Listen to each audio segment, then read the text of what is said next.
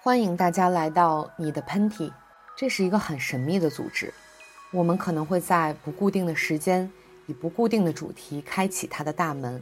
它会像影子、流水，说不定哪天就会流淌在你身边，然后就很快的消失在茫茫的数字海洋里。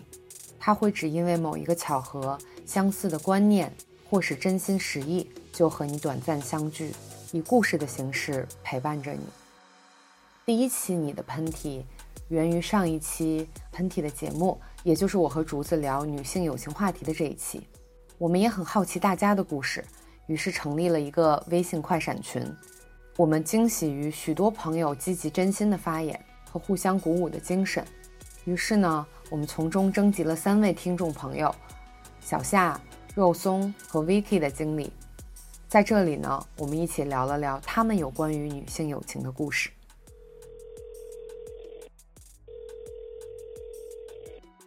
小夏你好，我一个朋友名字也是肖夏，感觉好像在叫你我朋友一样。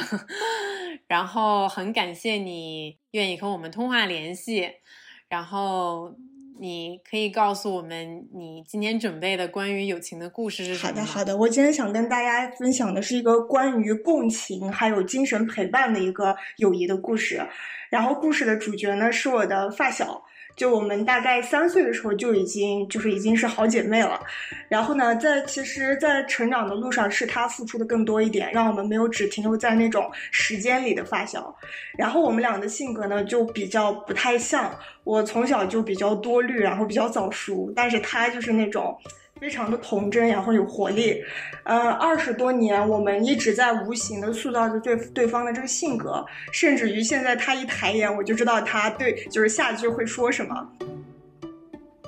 但是在两年前，他妈妈就是突发疾病就去世了，然后这对于我们的打击特别的大。当然，他才他他才是那个失去最多，然后打击最多的人。但是正是因为这件事儿，他反倒变成了那个成熟的人，然后我变成了那个感性的人。呃，但是有一次我们在一次聊天当中，发现我们其实是在刻意的模仿彼此的性格。就是自愿的在互相假装勇敢和坚强，因为他觉得我一直很坚强，他不想让我以，就是他不想一蹶不振，然后让我失望。也因为当时我有，就是患有很严重的焦虑症，当时，然后他也不想让我再回到这个焦虑发作的这种漩涡里面。但是我其实也是一直在假装，就是隐藏自己的这种情绪，然后有时其实内心已经非常绝望，但是还是会告诉他所有事情都会好起来，因为我觉得我需要比他更勇敢，才能去保护。他，而且他当时已经在我的眼里是那么的乐观和坚强了，所以那一瞬间我就觉得这个世界真的太值了。就是我们两个没有任何血缘关系，但是在二十多年都在一直在就是治愈着彼此。所以在我看来，朋友他等于共情加真诚加陪伴，还有一个一点点的运气吧。所以我希望大家也都能收获这种甜甜的同性之间的友谊。听起来好 sweet。我还蛮想知道你们你们两个人，就感觉好像，哎，我觉得很奇怪，就有一点点像恋爱关系，但是又不是，你知道吗？就是，就是听你形容的这个里面，就还我就还挺想问你们成为朋友多久了？呃，二十三年了。哇哇哦，就是很小的时候就认识的朋友。嗯，对对对，因为他父母跟我父母也是非常好的朋友。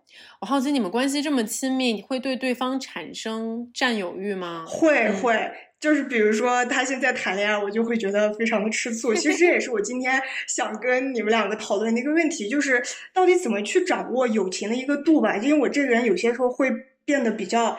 Aggressive 就比较喜欢过度的掌控，嗯，所以我觉得怎么样去平衡这个度，既不过分的掌控，又不显得很冷漠。其实我刚才听小夏的故事，我有一点也还蛮羡慕你的，嗯，就是我觉得你是在一个在友情里面一个全情投入的人，就是其实无论是在友情里面还是爱情里面，有的时候。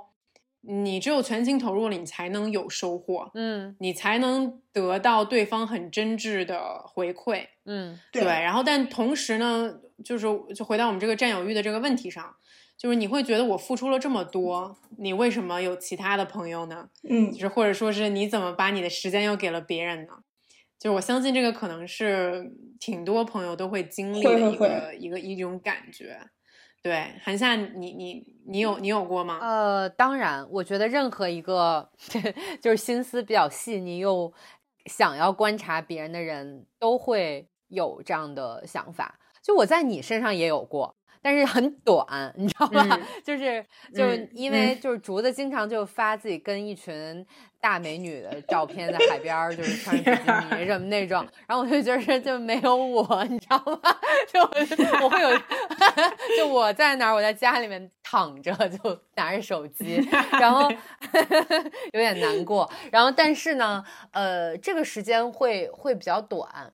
嗯，而且我会觉得这个就像你之前提到的，就是我们成为朋友跟我们是变成成年人这件事情有很大的关系啊。就是小夏，就是回答你的问题，我会觉得说，嗯，这件事情虽然很难承认，但是呃，你跟这个人成为最要好的朋友，其实就是认为。就是你觉得他作为一个人，作为一个个体存在在这个世界上，你很喜欢他，对吗？对对对，嗯。但是他跟你的感情，在他的人生中，真的就是他人生的一部分呀。是，嗯。就比如说你现在你的朋友去谈恋爱，谈恋爱也好，去经历新的生活阶段也好，我觉得那个是他去。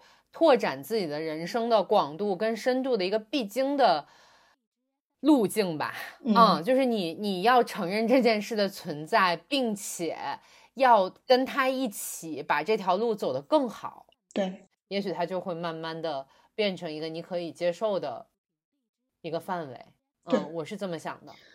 其实刚才听你们俩描述的过程，就让我想到。就前段时间很火的那本书，就是《我的天才女友》。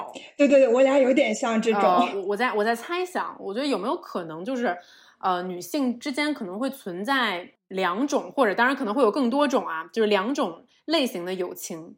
第一种类型的友情，可能就是像小夏你和你的朋友，包括我的天才女友里面这种，就是你们生在一起的感觉，就是你们长在一起的感觉。就是你们太过亲密了，就这种亲密感，甚至跟恋人的感觉一样。就是你们经历着对方生命中所有最重要的那些事情，就是你的生命发生任何一个小的事情，你都要立刻想去跟对方分享。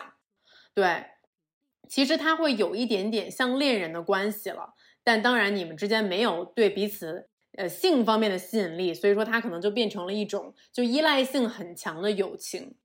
那。我在想，还有没有可能，比如说另外一种友情，这种友情可能是我们成年之后，然后再交到更多的朋友之后开始体会的。比如说，就举个例子好了，我跟韩夏，我跟韩夏每次在一起的时候，会进入了一种竹子和韩夏的模式，就是插科打诨，然后讨论一些跟创作有关的东西，是跟拍片子有关的东 西。那可能还有竹子跟另外他那些可能呃喜欢经商啊、做生意的朋友的状态。可能就是在一起，在一起会讨论讨论赚钱的事情，你知道吧？你投资了什么东西？你在哪里买房了？但是比如说像投资这种事情，我就不会跟韩夏说，就是我知道韩夏不是这种类型的朋友，所以就是也没有必要去跟他分享。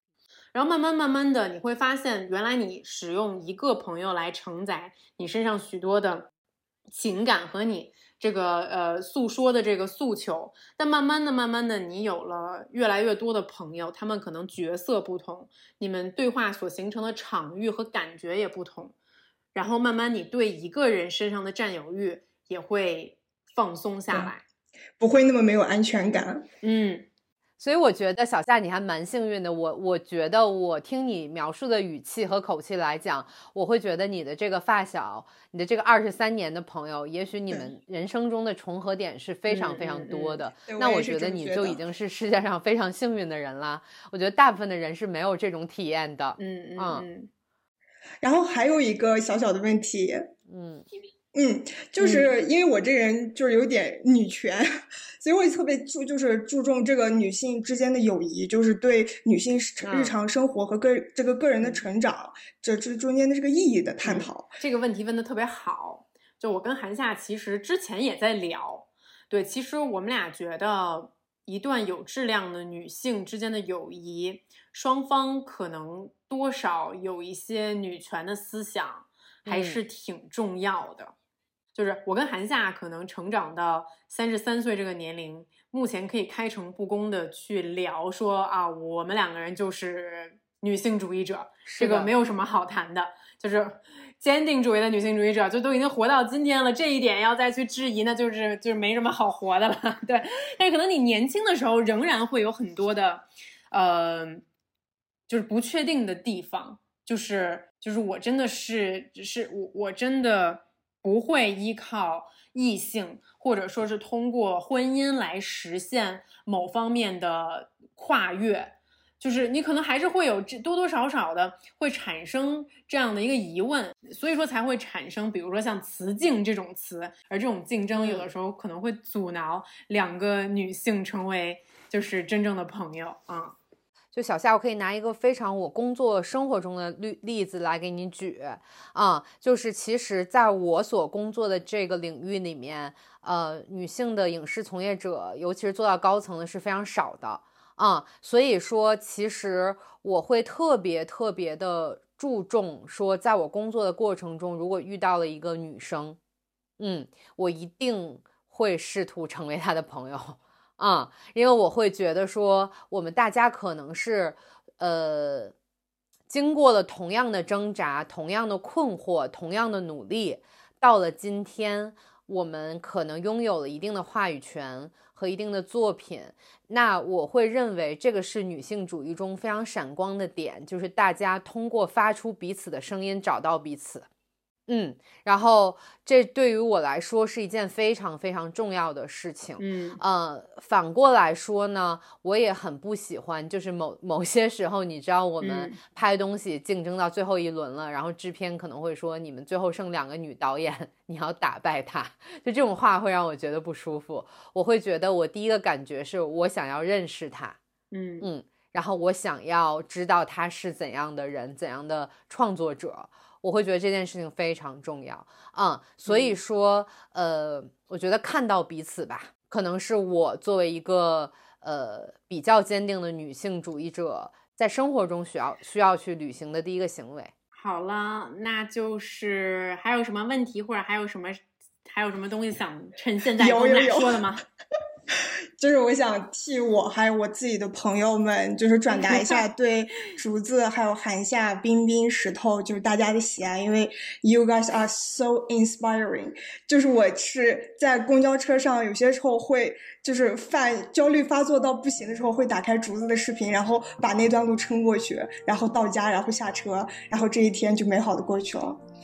对，所以所以真的很 谢谢你们给我带来这些启发。太感谢了！我想问，如果就是看着不小心看到什么我牙上粘的巧克力，或者竹子变成母名了，这种还也还引 inspiring 吗？对，还是很 inspiring。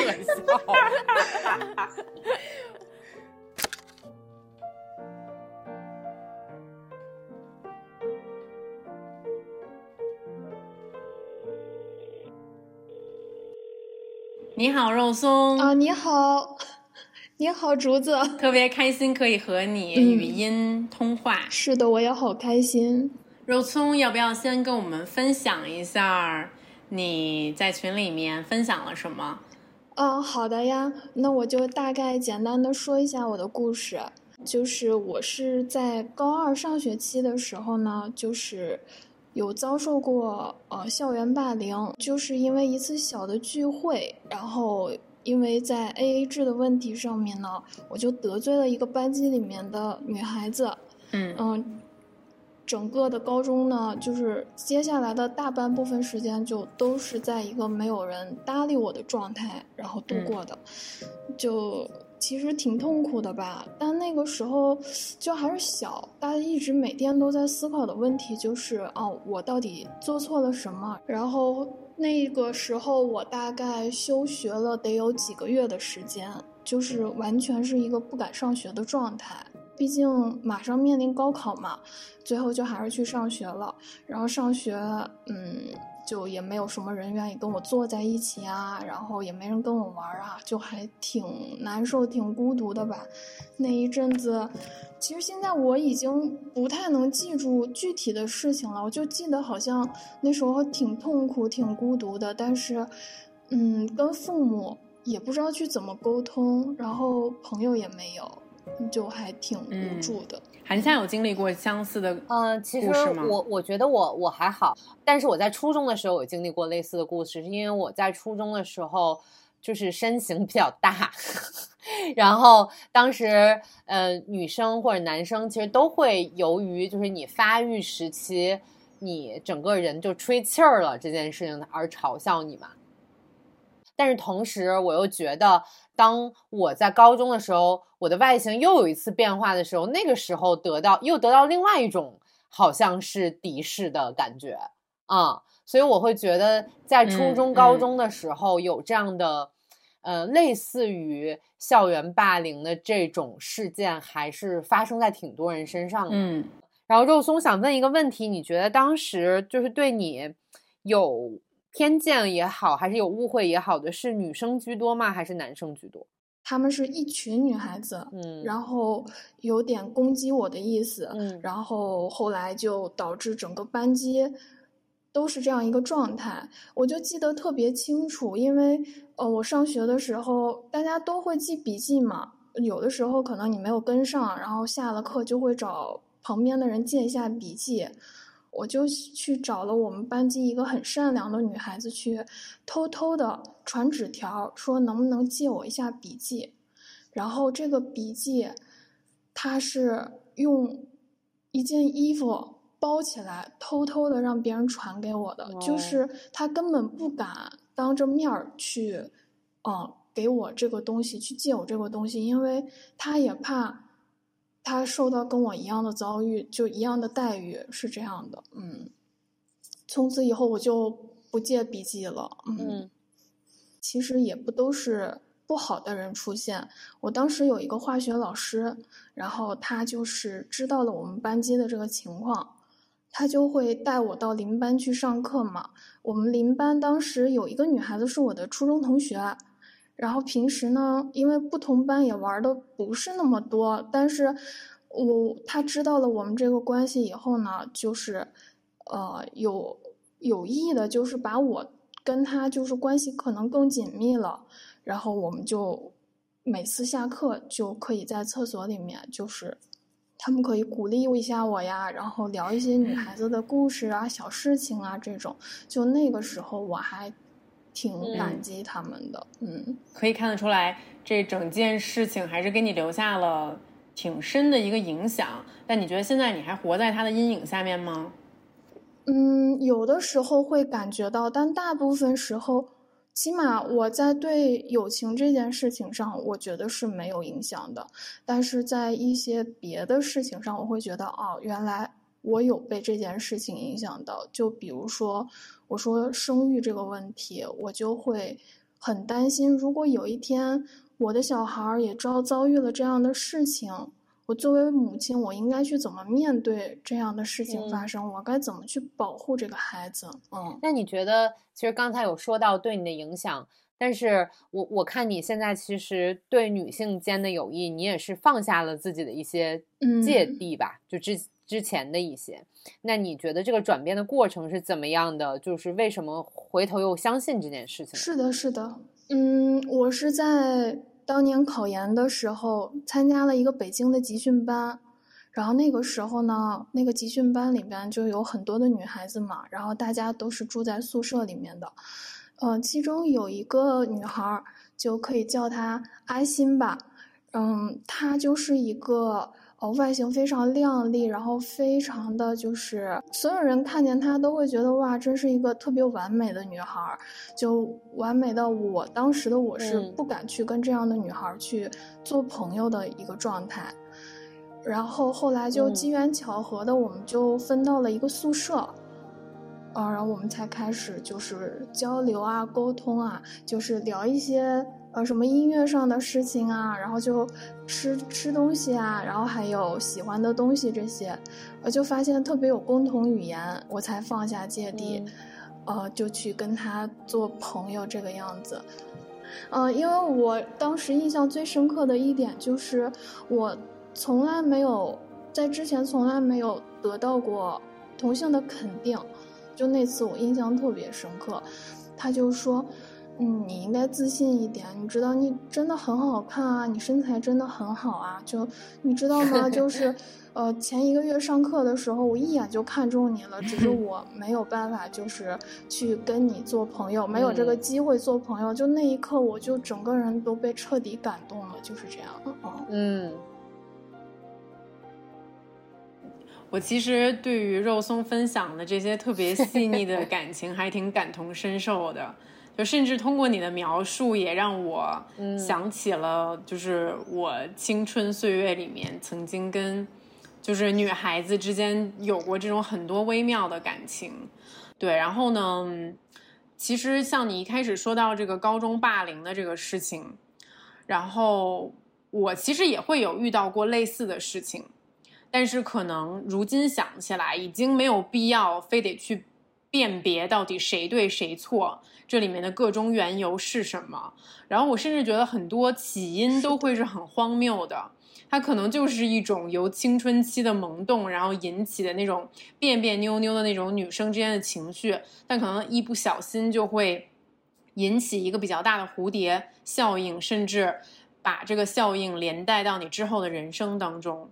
对，但是很好的就是可以看到肉松后来并没有受到这个。啊，当时这个事情的太多的影响，那你有没有什么问题想问我和韩夏呢？有的，就是我这两天在群里面就看到很多姐妹，就是除了聊那些很感人的友情故事，然后也会说一些很多友情上面的小烦恼嘛。嗯，就比如说对友情的占有欲啊，就或者是出现了一些争吵或者小摩擦，甚至就是女孩子那种比较。敏感的那种内心的那种小别扭，其实我发现很多人好像也是不会处理的。就想问一下韩夏和竹子有没有这样的经历，然后又是怎么处理的？就是韩夏，就是咱俩吵架的故事，咱们俩还挺挺难发生真正的摩擦的吧？嗯，就是我们应该没有那种吵起来的时候。肉松，你知道，就我跟竹子虽然看起来很强，但我们俩都挺怂的。嗯。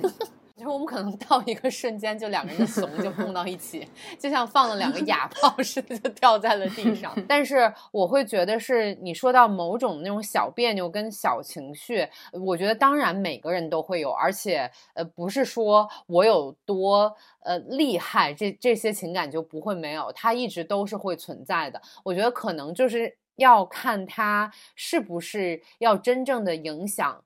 你们两个之间的情感，或者这件事情在你们两个情感的那座山前面，它是不是一个一个拦路虎啊？我会觉得说，如果没有到那个阶段呢，或者没有到那个程度的话，其实是应该把它化解掉的。嗯，其实我现在回想，刚刚跟韩夏交朋友的时候，那个时候我大概已经二十六七岁了，就是处于一个标准的成年人，比较难跟。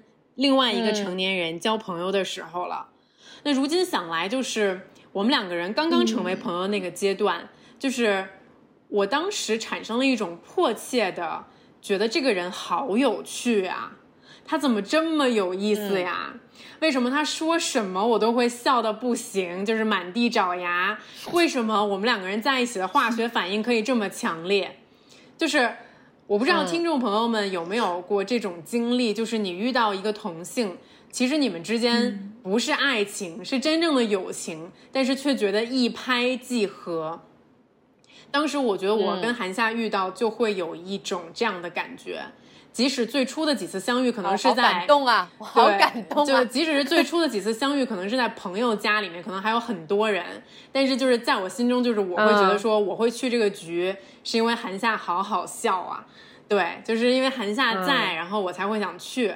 就可能令我欣赏的人并不会很多，但是，一旦我喜欢一个人和欣赏一个人的时候，我就会非常不要脸的变成一种舔狗的模式，然 后就是会可能像肉松你说到的你的那位朋友一样，就是我也是这种类型的，我就是会非常热衷于夸你啊。然后会非常不介意告诉你我欣赏你的地方啊。我人生中的百分之八十的夸奖应该来源于你和你的家庭，真的真的。对，所以就是说，也想借着这个机会跟听众朋友们分享。其实我觉得咱们中国人啊，就是很含蓄。就很多时候，你在心里喜欢一个人，你也不说；你讨厌一个人，或者你对他的有意见，你也不说。但是其实不说这件事情，他不会为你解决任何的问题。嗯，就是你喜欢一个人不说，你就不会跟他变成朋友。但是你即使你你跟你的朋友之间有任何矛盾，你不说，这个矛盾也不会解决。我们总是期待着对方可以意会，但是。就这个事情是一个很天真的想法，就是这是不可能的呀！你就是要说出来，你要去表达自己，你才可能会跟你喜欢的人当朋友，你才会解决你们之间的问题，一起和他把这个友情维系下去。突然有点感动，不知道说什么好。非常赞同。嗯，呃，那肉松，你这边还有其他的问题吗？还是说我们刚才就是已经说的够多？就是还有第二个小问题，同性友情和异性友情，它到底是有什么样的区别？嗯嗯，我真的是一个男生朋友不是很多的人，然后而且我就这一点，其实我还蛮想向韩夏请教的，因为其实我们的工作环境就是这个剧组里面很多很多男孩子。然后呢？但是我总是观察你跟他们相处的关系，我会觉得比我更好，你更容易跟他们交朋友。嗯，然后我我觉得，首先是我是一个挺干净和清爽的态度去面对我的男性朋友的，就是我可能我 不是因为大家总会觉得说。这个女的她有很多男性朋友，她就是要等一个机会，嗯，你知道吧？嗯啊，或者是这些男的可以跟你交上朋友，就是证明，呃，你是一个比较开放，或者是等待要跟他们产生些什么的人啊。就这个这个论这个论点，或者是这个这个观点，会让我觉得，你首先会把。女性放在一个就是我要争夺和一个男性在一起的机会这件事情上，那谈到跟男性的友情呢，我觉得我真的我那天还数了一数，我觉得我男性跟女性的朋友真的是一半一半，嗯，就真的我会觉得。说，我跟男性之间，就像你说的，第一是有工作性质的原因，我如果不跟他们交朋友的话，其实，嗯。也没有朋友 可交，说实话，有的时候，但是，但是我会觉得有的时候我是想要，嗯，摄取一种观点吧，在对待一件事情上面，我也愿意听听男性的观点，我也愿意听听女性的观点，甚至说有些让让我们看起来打引号比较愚蠢的直男的观点，我觉得我是 OK，呃，让他们到我面前，那只不过是有的时候我接受不接受而已。嗯，但是我同等是尊重的，然后可能是一种好奇心吧。肉松，你你有你有异性朋友吗？有的，但是我觉得异性朋友就是很难持续，就是等他们结婚了，然后这这段友谊就算结束了，就是这样一个状态。在这一点上，我有个经验分享给你，就是我非常愿意跟我，如果是我结婚或者有伴侣的男性朋友。啊，我会一定主动的提出，我愿意跟你们的伴侣交朋友。而且如果说对方不主动的话，我也会很主动的提这件事情。我觉得没有任何人拒绝温暖跟好意。如果你主动提出，并以一个非常大方的态度呈现在他们俩面前的时候，我觉得大部分的人是会接受到你那份真心的啊。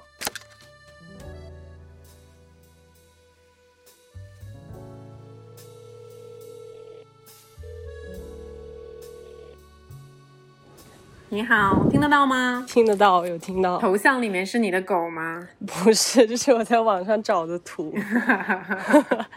啊，那 Vicky 可不可以做一下自我介绍，然后跟我们分享一下你的故事？高中的时候认识了一个朋友，然后那个朋友呢，他在我隔壁宿舍，然后我有一个另一个在高中里面的好朋友。跟他住在一个宿舍，然后我经常去找我的好朋友，所以就跟他就认识了。当时就很好奇，就是一个女生为什么就是不说话，但是他又会听我们说话，又会跟着一起笑，但是他就是不说话。然后有一次呢，他好像遇到了什么事情吧，就比较难过，他就一个人偷偷跑到阳台去了。被我看到之后，我就去阳台里面找他讲话，之后呢就有就有聊天。我之前没有遇到过这样的，就感觉他好像很懵，会想要帮助他。后来他高考结束之后，不是有抑郁症嘛？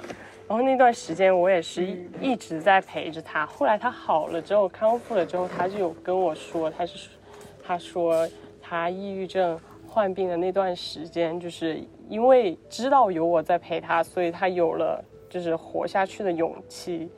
嗯。那你这个朋友后来呢？现在的话是没有再联系了，因为就是有小的事情，然后发生了一点矛盾，就是我们两个有分歧，然后我会觉得他很幼稚。嗯，那你你会觉得说，等于说是你中学时期有这么一个，不管是你想要帮助他也好，还是你们的情感上有交融也好，你有这样一个。算是有点精神支柱的这样一个朋友吧，然后你后来跟他断了联系，然后但是你现在想要重新获得这个朋友吗？还是说这样的经验会让你得到一些教训呢？我会之前刚分开的时候会觉得想要挽留一下，但是好像又不知道怎么去挽留，总是觉得挽留了之后，我们之间的问题还是没有解决，因为我觉得。我我想要挽留的原因，好像不是因为我还想要继续跟这个人做朋友，而是因为我觉得我跟他走了这么长的一段时间，我就有那种会觉得有点可惜。现在就觉得还好，我只是觉得我们两个应该都会很感谢吧。竹子，你有这种就是在中学的时候，或者是你更小的时候有过这种呃。陪伴时间很长的朋友，但是后来就分开了的经经历嘛？嗯，其实我有一个好朋友叫做王一冰，对，然后我不知道那个就是 Vicky，你有没有关注？他也是一个博主。然后呢，我们两个人就是高中的好朋友。然后呢，啊，他就是站在我旁边，然后军训，然后我全班第一个跟他说话的女生。然后当时我就觉得说，这女孩怎么长得这么好看啊？他眼睛怎么这么大呀？他眼睛是真的吗？就是还是动了手术的？就觉得他像洋娃娃一样，就很想跟他说话，就是很就觉得他很奇妙。然后呢，然后我可能是那种就是在友情上还挺主动的人吧。然后我记得我们高一那年就成为好朋友了。然后但是后来断断续续的，他就去艺考了，然后他就是最后去了中戏嘛。然后那我就是循规蹈矩的，然后上了一个大学，这样。然后我们之间的关系就变得疏远了，就好像是上大一之后，他和他那 那群学艺术的朋友在中戏，你知道吗？他们是一个小集体。然后呢，我呢，然后以及可能当时我们高中其他的就是玩的挺好的女孩，因为不是那个集体的，然后感受不到他们在经历什么样的生活，然后莫名其妙的也没有什么具体的矛盾。但是就渐行渐远了，对，就可能很多听众朋友们都不知道，就是我跟冰冰其实可能大学的期间都没有特别特别多的联系，可能至少有两年吧，啊，两三年的样子。就是有的时候友情就跟爱情也会有一点点共通之处，就是你确实需要一些缘分啊。你们在彼此分开然后分别成长的这段时间里面，有可能还会就是成长完了还会成为朋友。有可能就不会了。反正用用我的用我的故事来讲，就我跟冰冰，虽然说有两三年时间都没有太联系彼此，我也不知道他到底过着什么样的生活，他可能也不太清楚我。但是有一个契机吧，就可能在我们大三的时候，然后那年我们都十九岁，然后我们就碰巧就因为一些机缘巧合原因聚在一起，然后突然就发现那种友情的小火花居然还在。嗯，然后突然发现好像有一些事情经过沉淀了，然后我也会去问他，我说为什么那两年你就消失了？为什么就突然你上大学了之后就不想跟我成为朋友了？然后他说他其实也没有，他那段时间好像就是想急于去脱离过去的一种旧的生活，然后想走进一种新的生活里面。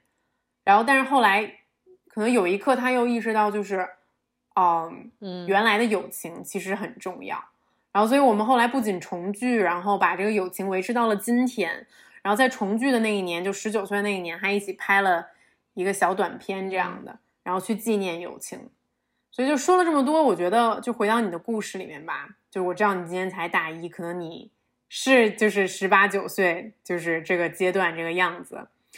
但是就是时间真的是一个很奇妙的东西，你知道吧？就是缘分这个东西，它如果有，嗯就时间也冲不走；它如果没有，那可能他就丢了。那他丢了的话，你就让他走吧。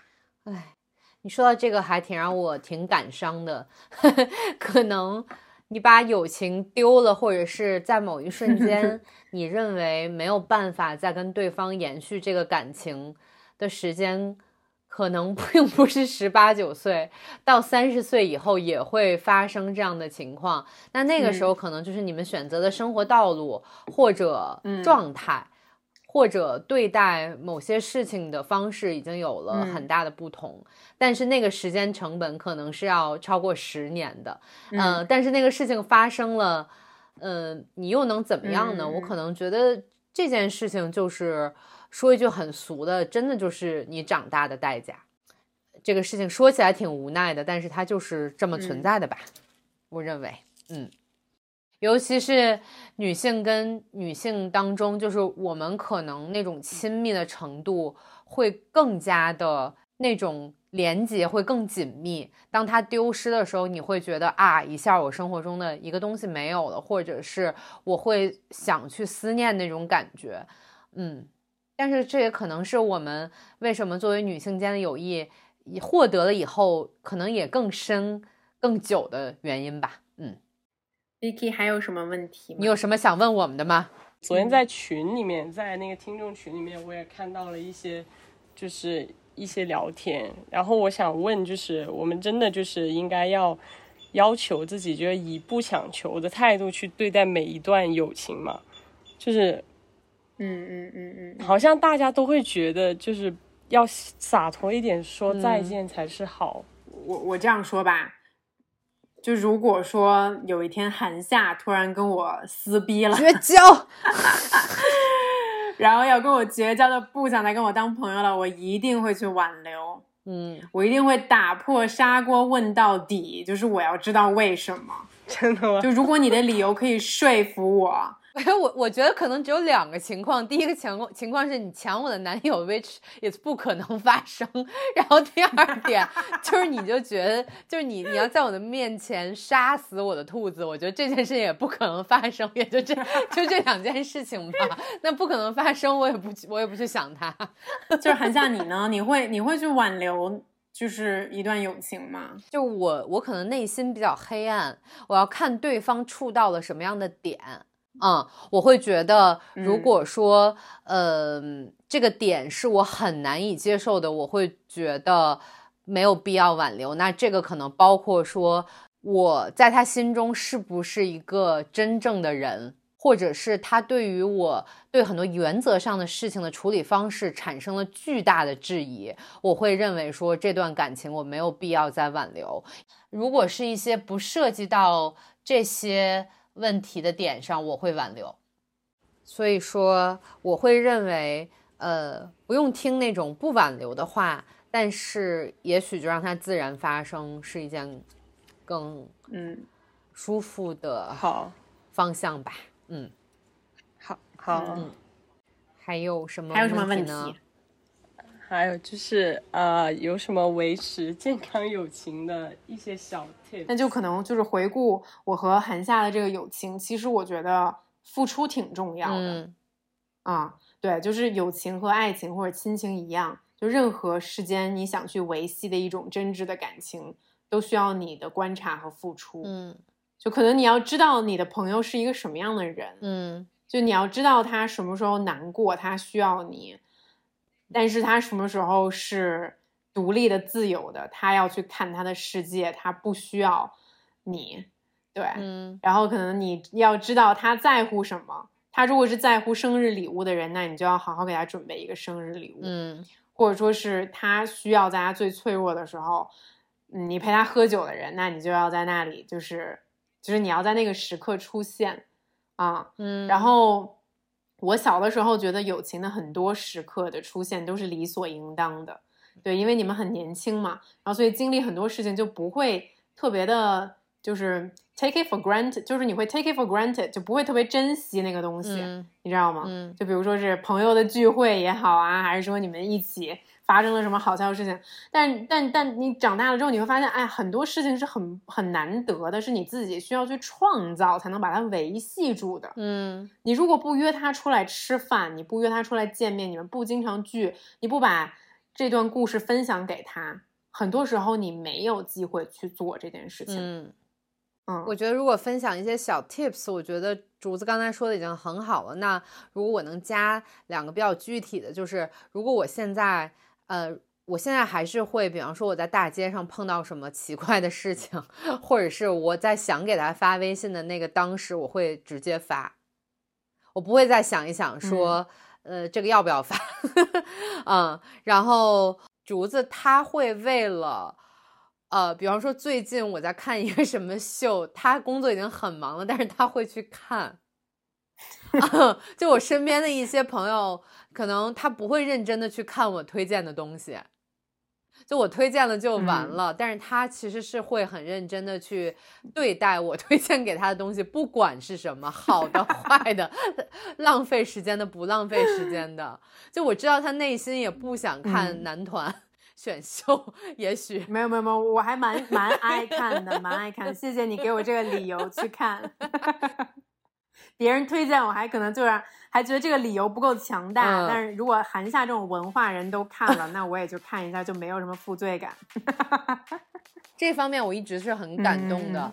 那说回来，我觉得，嗯呃，一定要把生活里面就是你很感恩、你很感动的那些瞬间要告诉对方。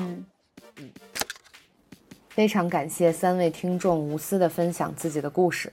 我想呢，可能有些人会是 Vicky 和曾经的朋友渐行渐远，学会等待和接受，让时间给出答案。有些友情呢，就会像小夏和他的朋友，如盘根错节的大树，长成互相连结、守望的姿态，但也在学会放松和接受彼此。有些人呢，也会像肉松，被友情伤害过，但也会被未来的友情治愈。